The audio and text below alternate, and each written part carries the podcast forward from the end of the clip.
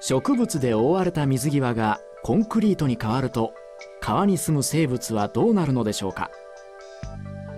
ここではパネルの右上のような5つのタイプの水際を実験河川に作り魚やエビの生息量を調べました。調査の結果グラフから A の陸上カバーと水中カバーを残した水際に生物が最も多く反対に E のコンクリート護岸では少ないことが分かります。興味深いのは B 水中カバーを残した水際の生息量です。A と同じぐらいとなっています。一方同じ水際植物でも C の陸上カバーを残した水際ではあまり効果が見られませんでした。